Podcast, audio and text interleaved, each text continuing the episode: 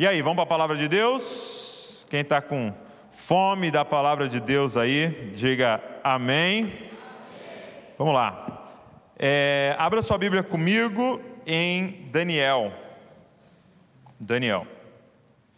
Livro do profeta Daniel.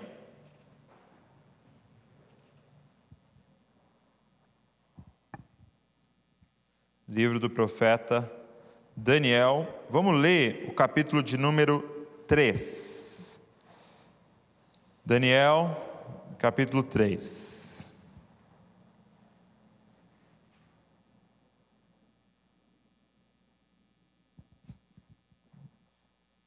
E eu vou ler com você a partir do versículo 4. Eu estava é, orando, né, na semana passada, sobre esse dia e já pedindo para o Senhor é, ministrar no meu coração o que, é que Ele gostaria de compartilhar para nós como igreja. Nós estamos nessa série em chamas e eu estava ouvindo uma música é, no YouTube, assim, de, de é, é, um, um grupo americano. E no meio dessa canção ele começou a falar sobre fogo, sobre é, estar em chamas. Eu nem sabia que era sobre isso a música. Mas no meio daquela música, Deus me, me levou a esse texto. Foi, foi de forma muito clara, sabe? Isso acontece algumas vezes. Algumas vezes a gente pega o tema, vai para a palavra, vai estudar, vai se preparar, mas algumas vezes Deus simplesmente mostra de forma muito clara: é isso aqui. É isso que eu quero que você fale. E aí, na hora eu me lembrei desse texto. Se você não conhece, Daniel capítulo 3, é a história de Sadraque, Mesaque e Abidnego, tá? que são lançados na fornalha. E foi muito interessante porque quando eu li, olha, é, Daniel 3, verso 4, vamos ler junto. Diz assim: ó, Nisto o arauto proclamou em alta voz: ordena-se a vocês, pessoas de todos os povos, nações e línguas, que no momento em que ouvirem o som da trombeta, da flauta, da harpa, da cítara, da lira, da gaita, de foles e de todo tipo de música, vocês se prostrem e adorem a imagem de ouro que o rei Nabucodonosor levantou. Quem não se prostrar e não a adorar será no mesmo instante lançado na fornalha em chamas. Eu falei, não é possível, está aqui em chamas. E eu não tinha visto esse texto para fazer, né, a gente não tinha visto esse texto para montar a série, mas estava exatamente assim, em chamas. E o que eu senti o Espírito Santo falando comigo foi: eu quero mostrar para você como eu coloco pessoas em chamas. Esses homens que nós vamos ver aqui foram literalmente lançados numa fornalha em chamas. E o que eu senti Deus falando comigo é: por que que Ananias, Misael e Azarias, que é são os verdadeiros nomes deles, ok? Por que que Ananias, Misael e Azarias foram lançados numa fornalha em chamas e não se queimaram? Por que, que esses três foram lançados uma fornalha em chamas e não se queimaram? E a resposta é: porque Ananias, Misael e Azarias queimavam mais do que aquela fornalha. Quando você lança brasas vivas numa fornalha, aquilo não pega fogo, aquilo começa a esquentar ainda mais. Cara, Deus quer colocar essa geração em chamas. O que nós estamos falando aqui domingo após domingo é que nós não aceitamos ser uma igreja morna. Nós não aceitamos, gente. Só que esse é o curso natural para nós, se nós não fizermos algo a respeito. Por quê? Porque nós estamos nos tornando uma nação cristã. Nós estamos nos tornando uma nação é, é, cristã, quando eu digo evangélica, e, e, e, daqui a alguns anos nós seremos maioria, e a história diz que em todas as nações que isso aconteceu, qual é o próximo passo? A mornidão. Por quê? Porque agora se torna normal ser cristão se torna comum, se torna rotineiro, você vê em toda parte. Eu lembro na minha época na, é, é, de infância, que não faz tanto tempo assim, aleluia. Mas eu lembro na escola de eu sofrer um preconceito por ser evangélico, por ser crente. Eu lembro, cara, eu lembro de um menino que, que, que corria atrás de mim querendo me bater, e aí ele gritava assim: seu, seu pai é um pastor barriga verde. Não entendi essa ofensa assim, mas eu lembro desse xingamento que ele fazia. Mas eu lembro do preconceito de ser um filho de pastor, eu lembro do preconceito de ser crente, eu lembro de na sala ter pouquíssimos crentes na sala para você compartilhar alguma coisa, pouquíssimos na escola, e eu estudava num, num colégio cristão. Agora, hoje em dia, não. Hoje em dia, meu irmão, quem se esbarrar é crente. Onde você vai, tem um crente. E isso é maravilhoso. Mas nós vamos ter que tomar um cuidado de não nos tornarmos uma igreja morna. Continuarmos em chamas. E como é que faz para estar em chamas? E é isso que eu quero mostrar para você cinco coisas que Jesus me mostrou aqui nesse texto para estar em chamas e depois nós vamos adorar mais uma vez, tá? É, como é que está sendo a liturgia do culto nesse mês? É a gente adora, a gente ouve a palavra e a gente adora. Porque a palavra, entenda uma coisa, gente: o momento do louvor e adoração não é uma preparação para a palavra, a palavra é uma preparação para o momento de louvor e adoração. Isso aqui é o combustível para o que nós vamos fazer daqui a pouco novamente. Queimar de amor por Ele na nossa adoração e no nosso louvor. Primeira coisa que eu quero te falar, que nos coloca em chamas, dá uma olhada em Daniel, capítulo de número 1. Deixa eu te dar um contexto aqui. Daniel, que é quem é, que o livro leva o nome dele, né? Daniel. É, e esses três jovens, Ananias, Misael, Azarias, são esses quatro, foram levados para a Babilônia. Né? A Babilônia foi lá e pegou os melhores jovens, os mais fortes, é, os mais inteligentes, e levou eles para a Babilônia, para eles serem servos lá, para eles serem escravos lá, para eles servirem o rei, ok? Então esses quatro são levados para lá. Eles eram, eles são judeus e eles é, estavam em Israel. Então quando Israel foi dominado pela Babilônia, eles são levados cativos. E Babilônia, gente, presta atenção nisso. É, foi uma das dos impérios mais terríveis de todos. Para você ter uma noção, em Apocalipse, quando Deus vai nos falar sobre esse último império do anticristo, qual que é o nome que ele decide usar para descrever esse império? Ele chama de a Grande Babilônia. Então você imagina o tamanho do paganismo que rolava aqui. Você imagina do tamanho do que hoje nós poderíamos chamar do satanismo que envolvia essa cultura. Então, é nesse lugar, é para este lugar que eles são levados, para se tornarem escravos ali. E olha o verso de número 8 que diz, Daniel capítulo 1, verso 8. Daniel resolveu, diga, resolveu, não se contaminar com as finas iguarias do rei, nem com o vinho que ele bebia, por isso pediu ao chefe dos eunucos que lhe permitisse não se contaminar. O que está dizendo aqui? Daniel chega para o chefe dos eunucos, ou seja, aquele que cuidava dos servos do rei, e esses jovens tinham um privilégio, eles poderiam comer da comida do rei.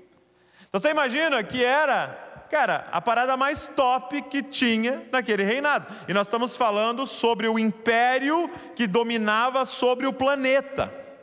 Então nós estamos falando do império mais rico, nós estamos falando da casa do rei, nós estamos falando da comida que esse homem mais poderoso do planeta comia, e eles estavam liberados para comer essa mesma comida e tomar do mesma bebida, do mesmo vinho que ele. De repente, Daniel chega para o chefe dos eunucos e fala: é, eu quero pedir permissão para mim e para os meus amigos aqui para não comer essa comida. Porque ele entendia que era uma comida contaminada por um sistema. Ele entendia que aquilo iria contaminá-los. O primeiro aspecto de alguém em chamas, gente, se chama santidade ao Senhor. Meu irmão, não tem uma igreja em chamas sem santidade. Não existe uma vida em chamas sem santidade. Não se engane, cara, com uma pregação de uma graça barata de que é possível queimar de amor por Jesus e não andar em santidade. Seria como eu dizer: Olha, eu sou completamente apaixonado pela Val e tenho três amantes. Espera aí. Uma das suas coisas tem que ser mentira. Então não diga para mim, eu estou em chamas e eu me deito com os ídolos dessa geração. Uma das duas coisas tem que ser mentira. Só há, só tem como estar em chamas se você está vivendo em santidade. Se você está vivendo em santidade, é o caminho para ser colocado em chamas. Gente, por que, que esses quatro jovens, esses quatro homens estavam em chamas no meio do pior império da história? Como?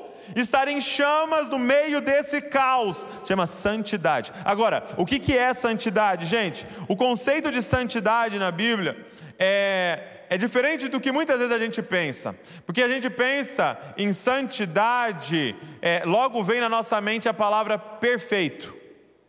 Quando a gente pensa em santidade, a gente pensa em algo sem falha, algo que nunca erra.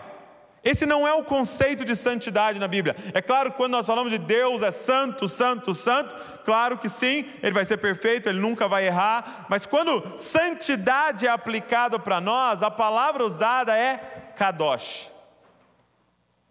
Quem lembra da banda Kadosh? Alguém aqui? Ixi, você levantou a mão, entregou a sua idade na hora. Kadosh, meu irmão. É, a palavra Kadosh, que significa santidade, a definição dela é separado. Então, por exemplo, a Bíblia vai falar que haviam utensílios no templo que eram santos. Então tinha lá uma taça que era santa. A minha pergunta é a seguinte: isso diz que essa taça é perfeita? Que ela não tem absolutamente nenhuma falha, que ela é completamente simétrica e perfeita, que ela é do material mais valioso do universo? Não! O que, que significa que um objeto no templo era santo, gente? É que esse objeto que era um objeto como outros, foi separado para uso exclusivo de Deus. Meu irmão, o que significa ser santo? O que significa viver em santidade ao Senhor? Significa que você resolveu se separar para uso exclusivo do Senhor. Não significa que você nunca vai errar, que você é totalmente perfeito, que quando você abre a sua boca é só perfeição que sai da sua boca. Quando você toma uma decisão, ela é perfeita. Não, significa um coração que quer ser completamente separado ao Senhor. É alguém que acorda e fala: Senhor, eu sou de uso exclusivo teu. Eu não sou usado para outras coisas.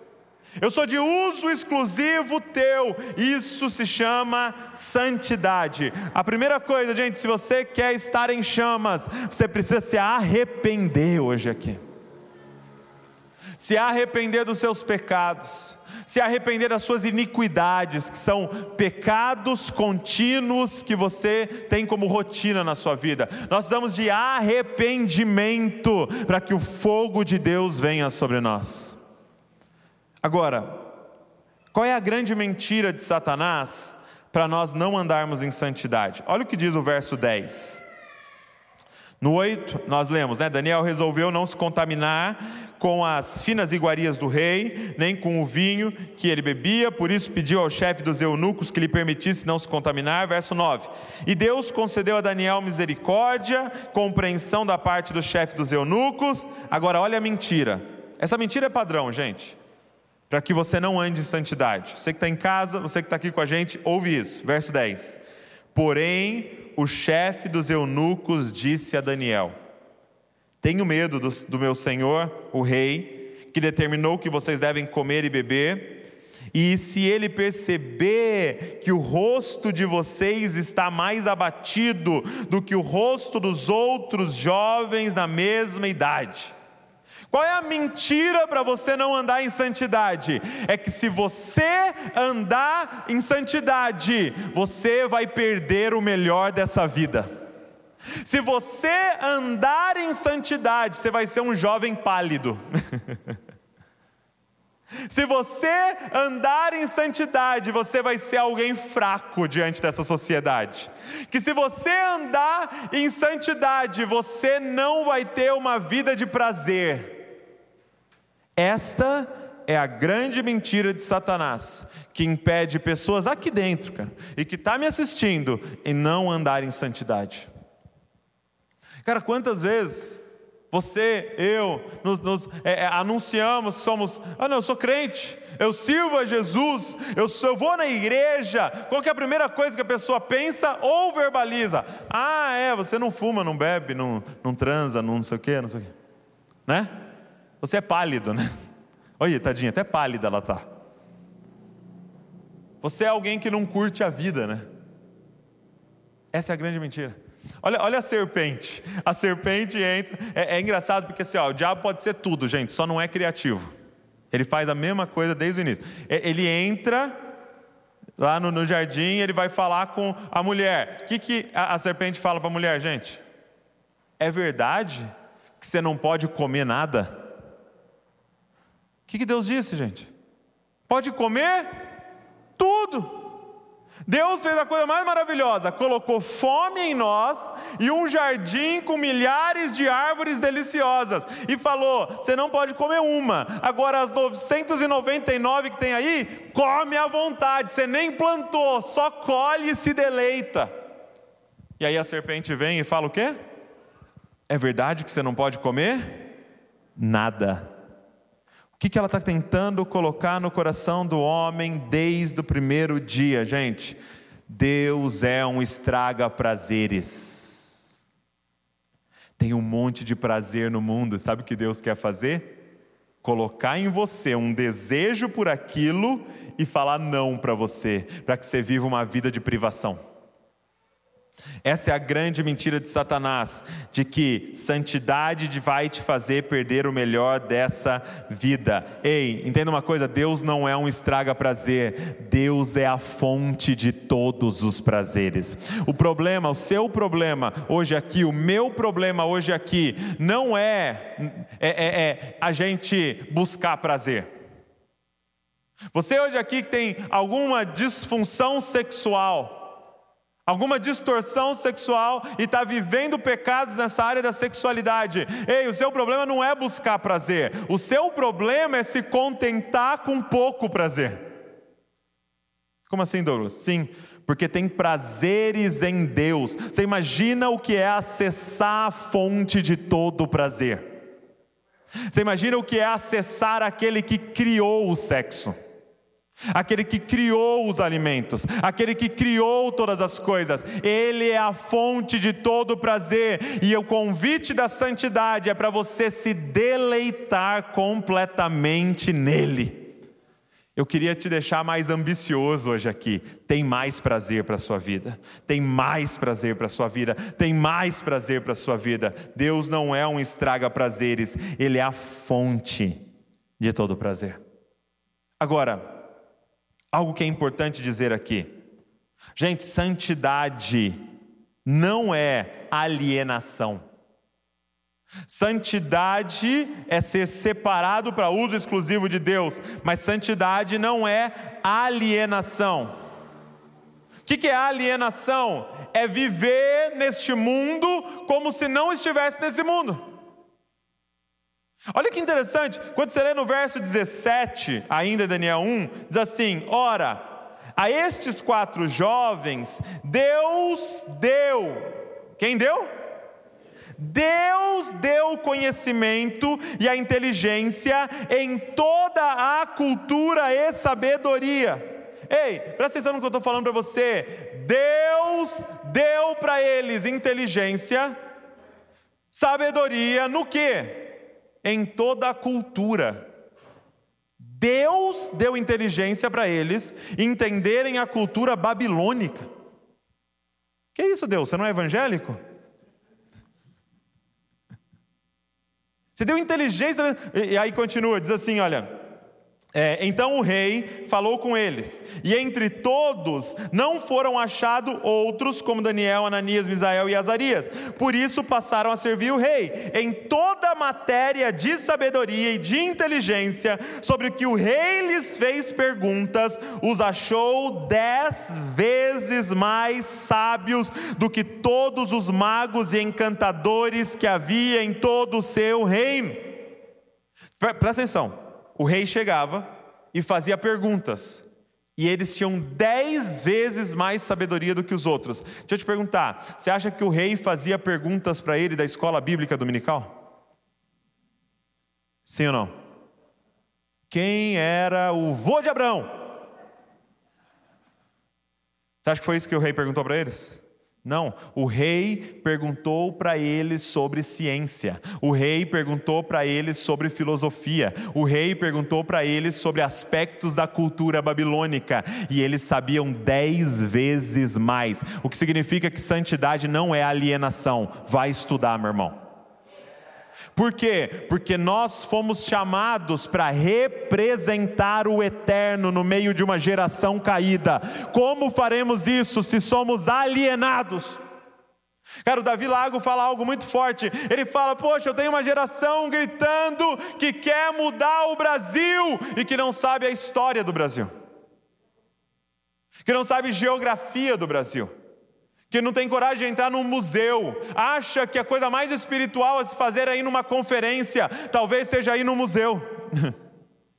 e ver a história de uma cidade, a história de um estado, a história de uma nação. Ei, santidade não é alienação, santidade é estar preparado para ser usado por Deus no meio de uma geração. Santidade é ser médico e espalhar o reino de Deus dentro desses hospitais. Santidade, cara é você entender que talvez o que você vai fazer é muito parecido com os de fora, mas o porquê você está fazendo é a diferença. É para a glória de Deus e para espalhar a imagem de Deus em toda a terra. Primeira forma de estar em chamas, santidade, cara. Igreja, se nós não passarmos desse primeiro, nem ouve o resto. Santidade ao Senhor. Então, quem não quer já pode sair. Não, não sai não, gente, por favor. É só para deixar mais dramático, entendeu? Você que está na internet. Dois. Segunda forma de estar em chamas que eu aprendo nesse texto é. Olha o verso de número. É, capítulo 3, verso 4. Capítulo 3, verso 4, né, que nós começamos é, lendo. Nisto, o arauto proclamou em alta voz: ordena-se a vocês, pessoas de todos os povos, nações e línguas, que no momento em que ouvirem o som da trombeta, da flauta, da harpa, da citra, da lira, da gaita, de fodes e de todo tipo de música, vocês se prostrem e adorem a imagem de ouro que o rei Nabucodonosor levantou. Quem não se prostrar e não adorar será no mesmo instante lançado na fornalha em chamas. Primeira coisa, a segunda coisa que nos coloca em chamas é não se dobrar para os ídolos da nossa geração. Quem são as pessoas em chamas, gente? São aqueles que têm a coragem de não se prostrar para os ídolos de hoje. Aqui, essa, essa estátua, é, é ela tinha 27 metros de altura, meu irmão. Ou seja, era visto de qualquer ponto da cidade, olhava e você via aquele ídolo levantado. E aí o rei fala: quem não se prostrar diante dessa estátua vai ser colocado em chamas. Ó a profecia: quem não se prostrar diante dessa estátua vai ser colocado em chamas. Quem são aqueles que querem ser colocados em chamas? Sabe, quando eu, quando eu li isso, eu senti Jesus falando comigo e eu quero passar isso para você. E a frase que veio no meu coração é essa: Não estamos em chamas por medo de nos queimar. Entende o que eu estou falando? Nós não estamos em chamas por medo de nos queimar com essa geração. Você não está em chamas porque você tem medo de se queimar com a galera ao seu redor.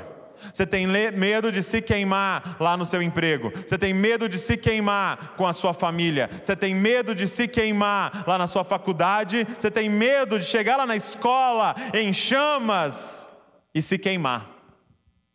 Aqui nós estamos diante de três jovens, é provável que Daniel não estava nessa região aqui, por isso que não é citado ele. Nós estamos diante de três jovens sem medo nenhum de se queimar, meu irmão. E talvez hoje você não vai ser lançado numa fornalha literal para queimar, ok? Você vai ser cancelado. Você vai ser queimado na sua reputação. Por quê? Porque você está querendo orar pelos outros na faculdade. Por quê? Porque você não vai aceitar as, as, é, é, as propostas ilegais que estão fazendo no seu trabalho. Meu irmão, só tem um jeito de ficar em chamas se você aceitar se queimar. E qual é o ídolo da nossa geração? Qual é essa estátua que está sendo levantada? O ídolo da nossa geração, gente, não é como aqui. Provavelmente uma estátua de Nabucodonosor levantada para eles adorarem o rei como se fosse Deus. O ídolo da nossa geração se chama narcisismo. Entenda uma coisa: o que descreve a nossa geração é narcisismo. Você quer uma coisa que prova? Os caras decidiram colocar uma câmera no lado da frente do seu celular. Isso nunca aconteceu. Por quê? Porque a, a, a câmera servia para tirar foto dos outros, agora só serve para tirar foto da sua própria cara.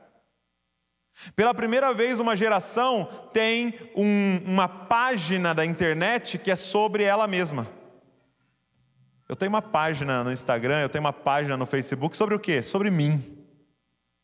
Onde eu ponho fotos minhas e faço textos sobre mim. E onde eu, eu, eu me celebro. E as pessoas comentam sobre mim, é tão gostoso, e me curtem.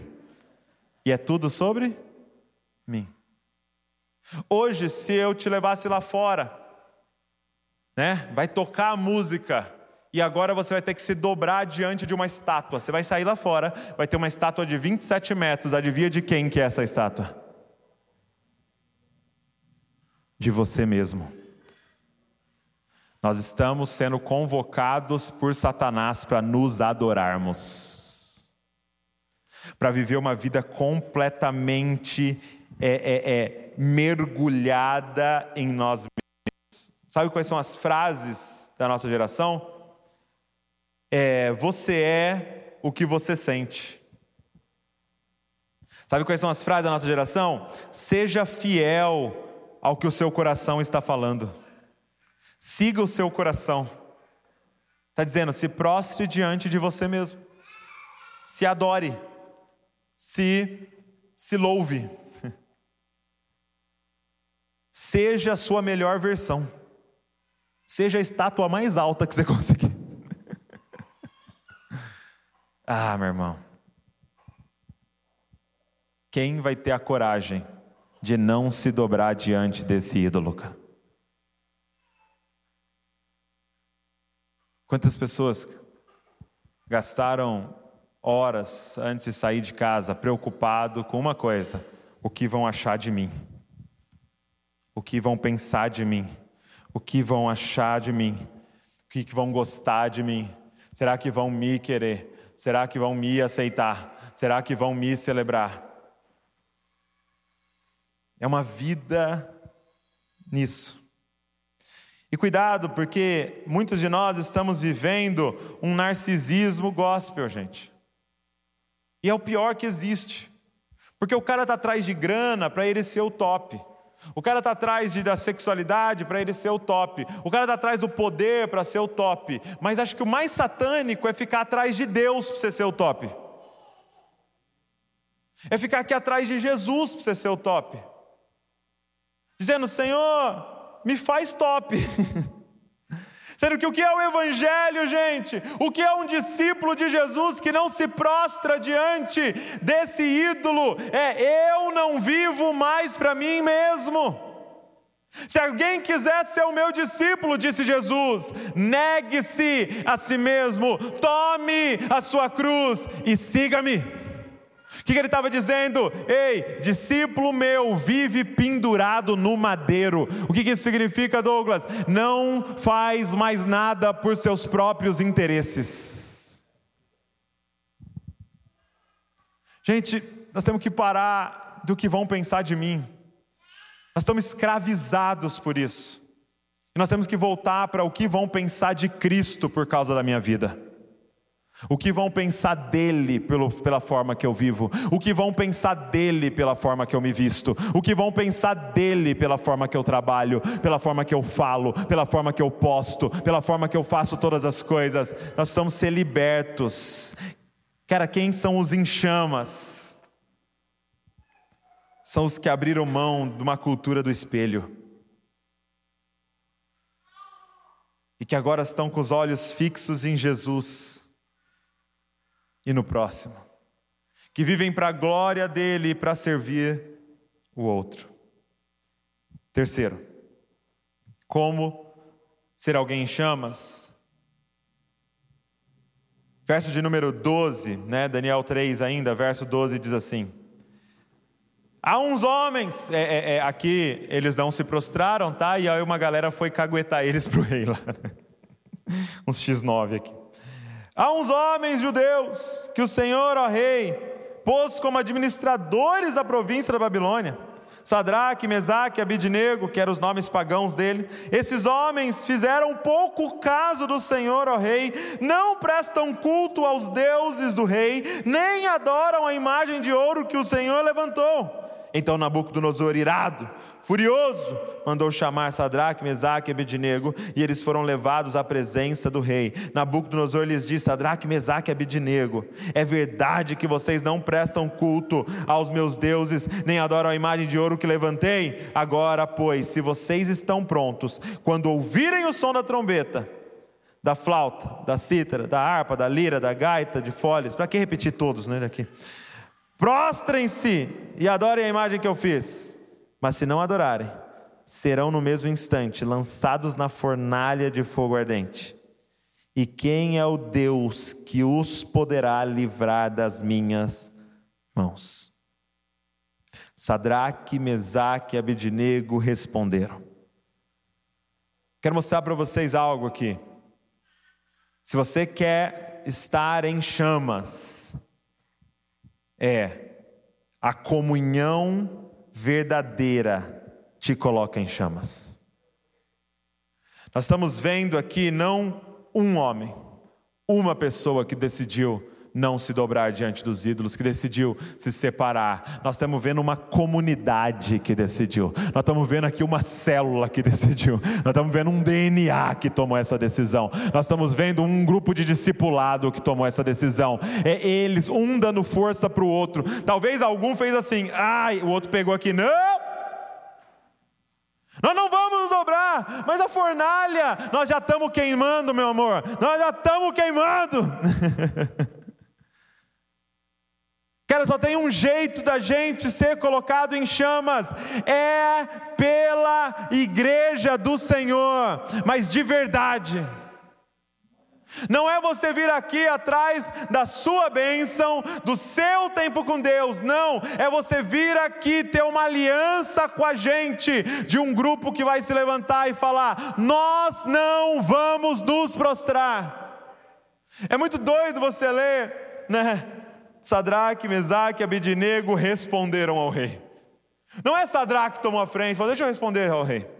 Não é Abidinego que tomou a frente, não é né, Ananias, é, não, é, eles, os três, quase que num coro, disseram: Nós não vamos nos prostrar.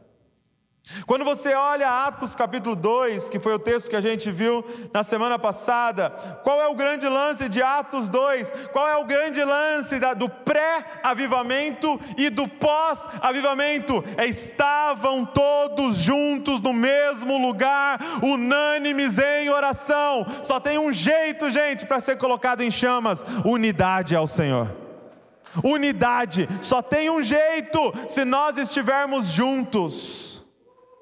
Uma brasa não vai fazer acontecer, gente, mas se nós estivermos juntos queimando de amor ao Senhor, nós somos colocados em chamas. Quando alguém está se apagando, encosta no outro e volta a estar tá em chamas, e o outro está se apagando. É, gente, entenda uma coisa: por que, que o diabo quer tanto nos dividir?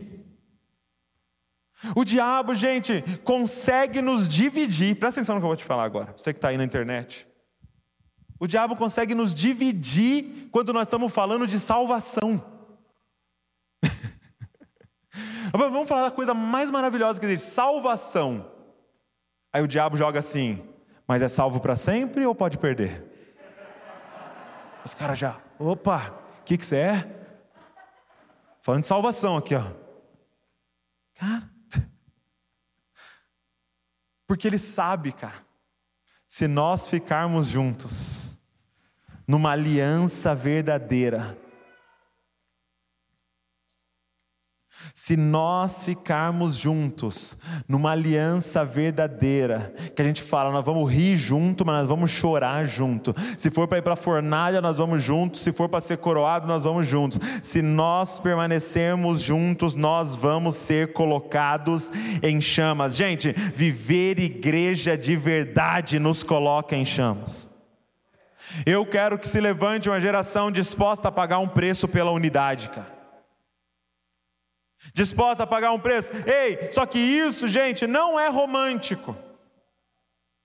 Não é romântico o que eu estou falando. Não é, vem aqui e vamos ficar juntinho, abraçadinho, gostoso. Não, gente. A Bíblia chama do ferro afiando o ferro. Já viu ferro batendo em ferro? Saindo faísca? É disso que ela está falando. Só que nós temos uma aliança.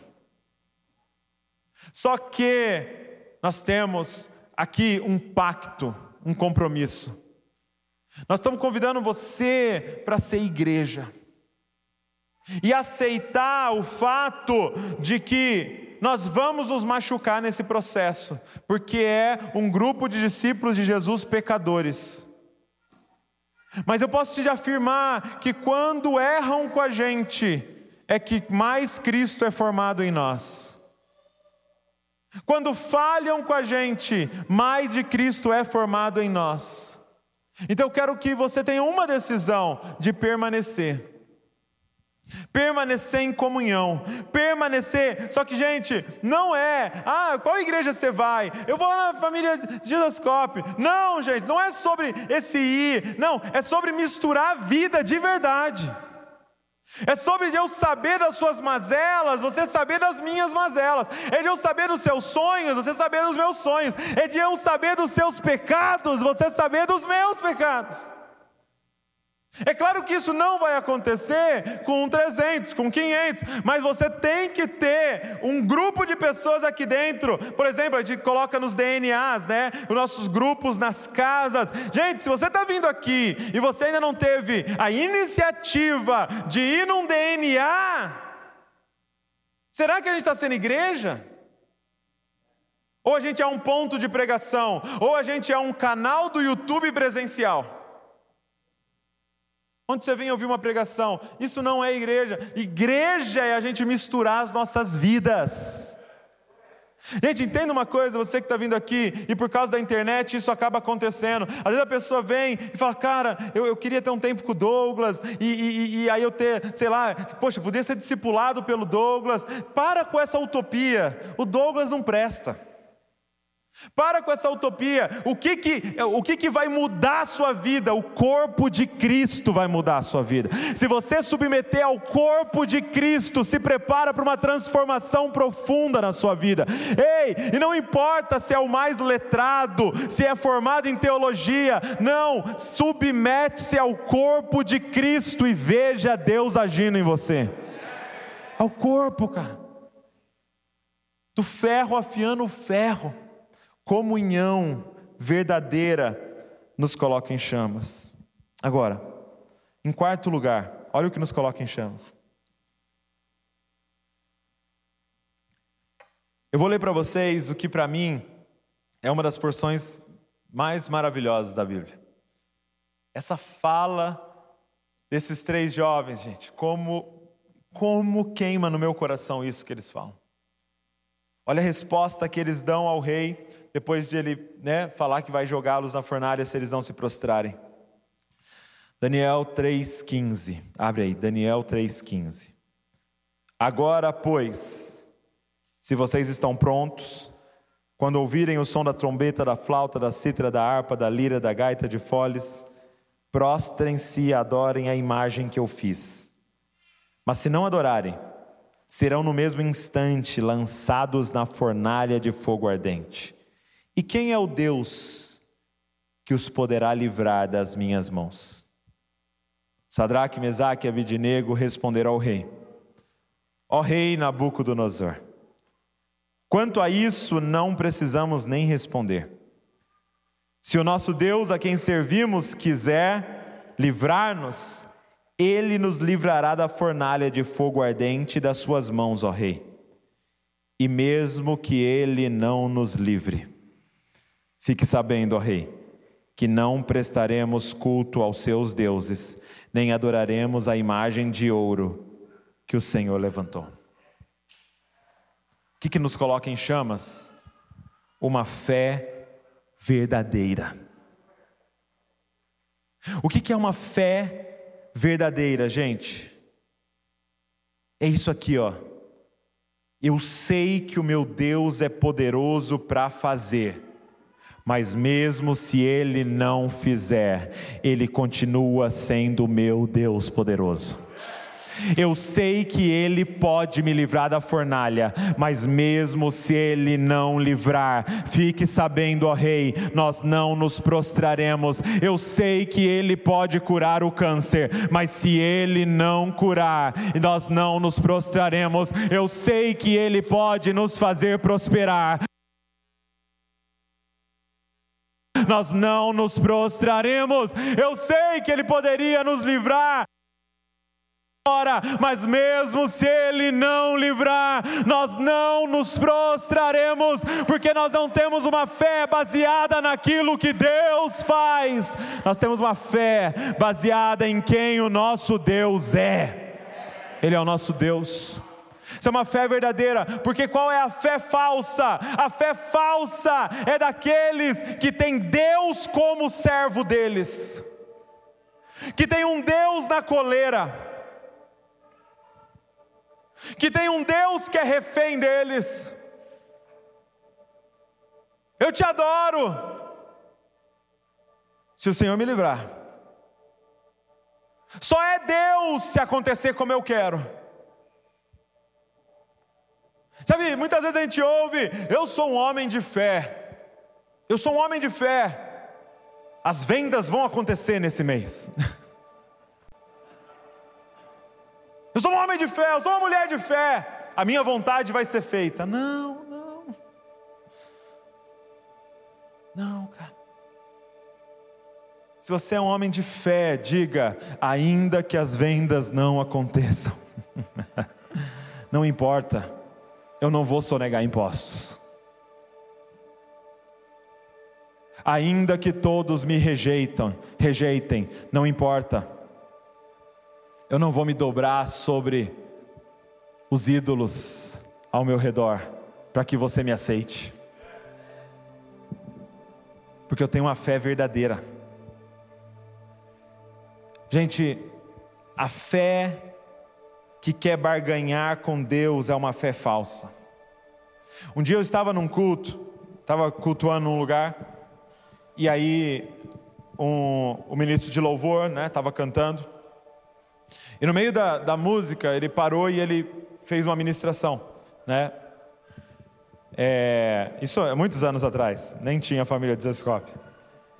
E aí ele falou assim, Mateus 4,9 diz assim: Tudo lhe darei, se você prostrado me adorar. E ele disse: Se nós adorarmos Ele hoje aqui, Ele nos dará tudo.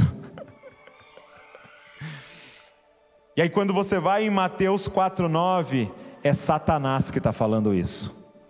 Ele deve ter digitado no Google adoração e saiu esse versículo, porque ele não teve o trabalho de ler o contexto.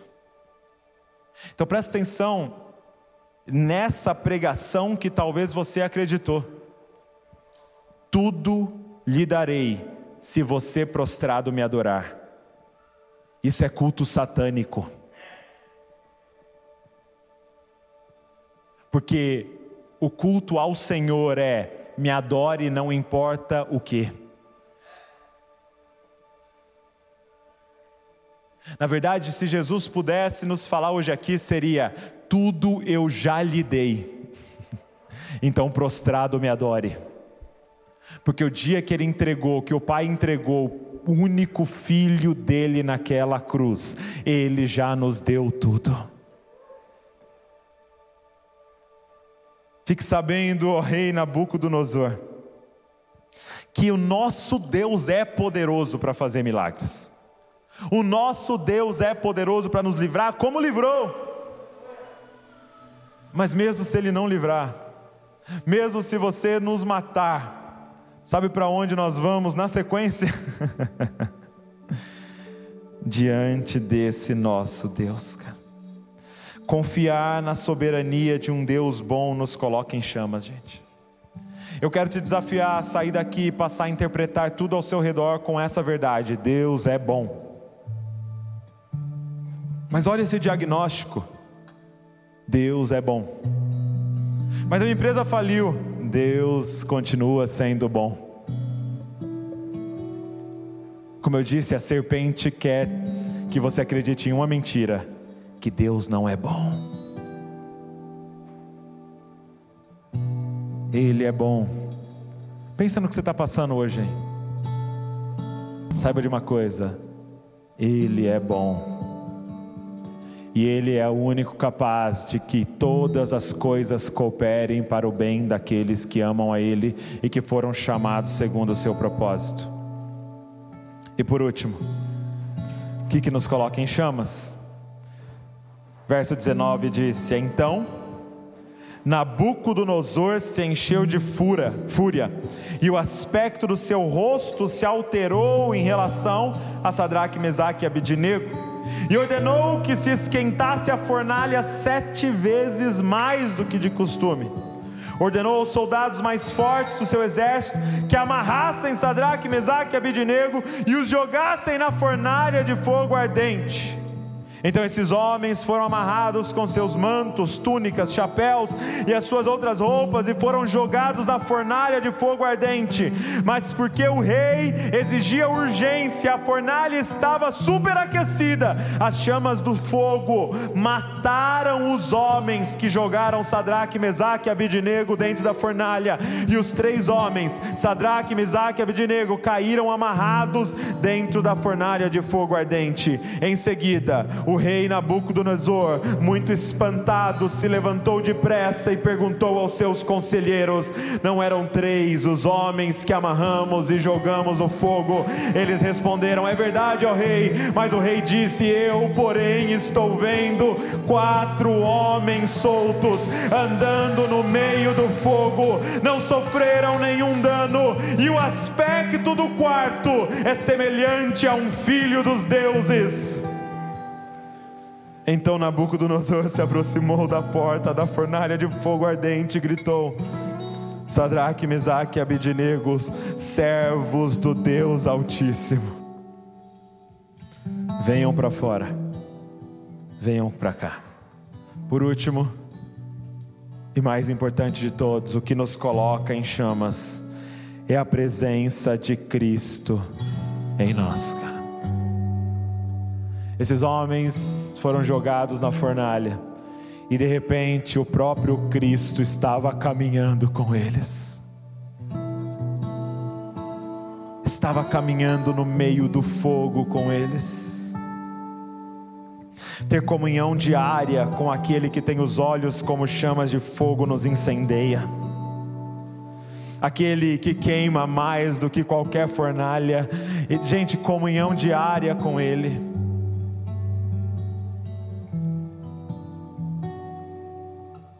Fica de pé no seu lugar.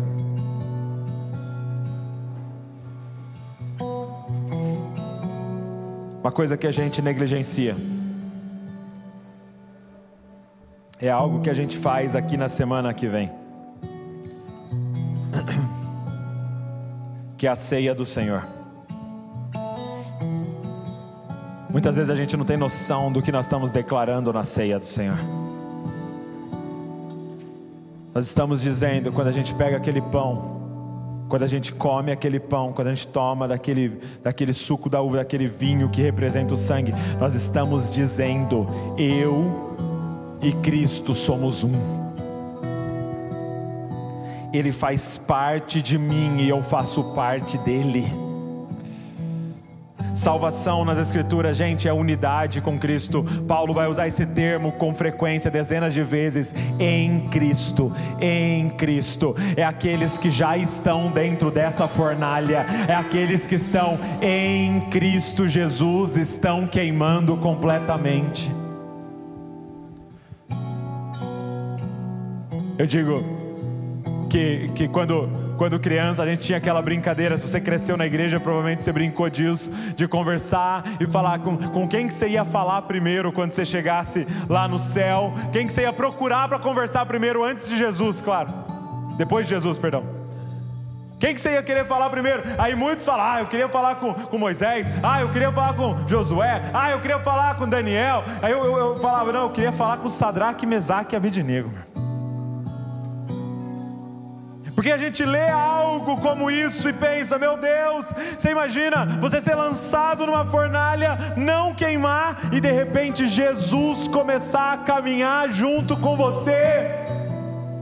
Você imagina receber uma visita de Jesus? Você imagina Jesus agora aqui, andando no nosso meio, nesse lugar, cara?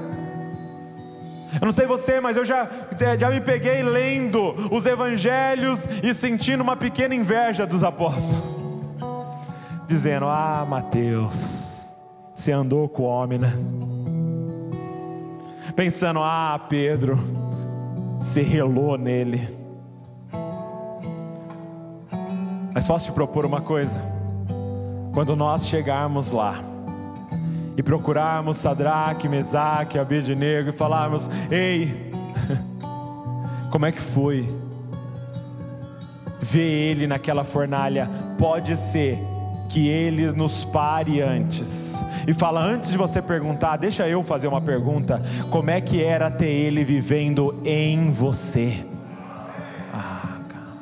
Porque nós vimos uma vez ele na fornalha, mas Paulo declara: Cristo em nós é a esperança da glória. Esse homem em chamas habita em nós.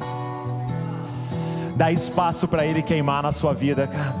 Dá espaço para ele queimar no seu coração. Feche seus olhos aqui agora.